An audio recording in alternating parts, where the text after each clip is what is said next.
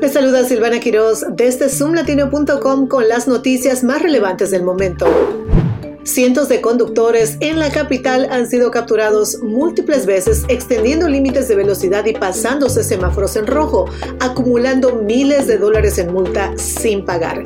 Estos son los datos del Departamento de Vehículos Motorizados del Distrito de Columbia que revelan que más de 2.100 vehículos tienen al menos 40 multas sin pagar. Alrededor de 1.200 vehículos tienen multas superiores a 20 mil dólares en los últimos cinco años. Las multas no pagadas de el primero de enero del 2000 suman más de 1.3 mil millones. Las opciones del distrito para ir detrás de los infractores son limitadas a movilización y remolque de los vehículos en las vías públicas. En marzo, un accidente de tráfico que mató a tres personas resaltó la amenaza que los conductores peligrosos y en particular aquellos con delitos repetitivos presentan para otros usuarios de la carretera.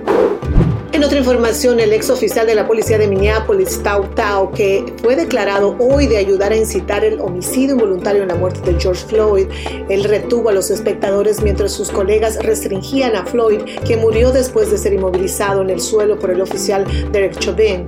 La muerte de Floyd provocó protestas globales y una toma de conciencia sobre la brutalidad policial y el racismo. Chauvin fue condenado por asesinato e incitación al homicidio y otros dos policías se declararon culpables de ayudar a incitar el homicidio involuntario.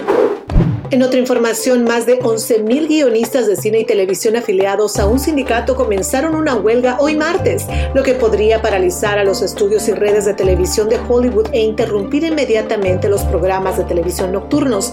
La huelga se produce después de semanas de negociaciones fallidas con los productores de la Alianza de Productores de Cine y Televisión sobre la compensación de los guionistas. Los guionistas exigen mejores salarios y compensación justa para quienes trabajan en streaming. Esta asociación dijo que estaba dispuesta a seguir negociando y afirmó que había ofrecido aumentos generosos en la compensación. Así llegaron las noticias más relevantes del momento junto a zoomlatino.com, por supuesto por aquí, por radioéxito24.com. Les saludó Silvana Quiroz. Hasta la próxima.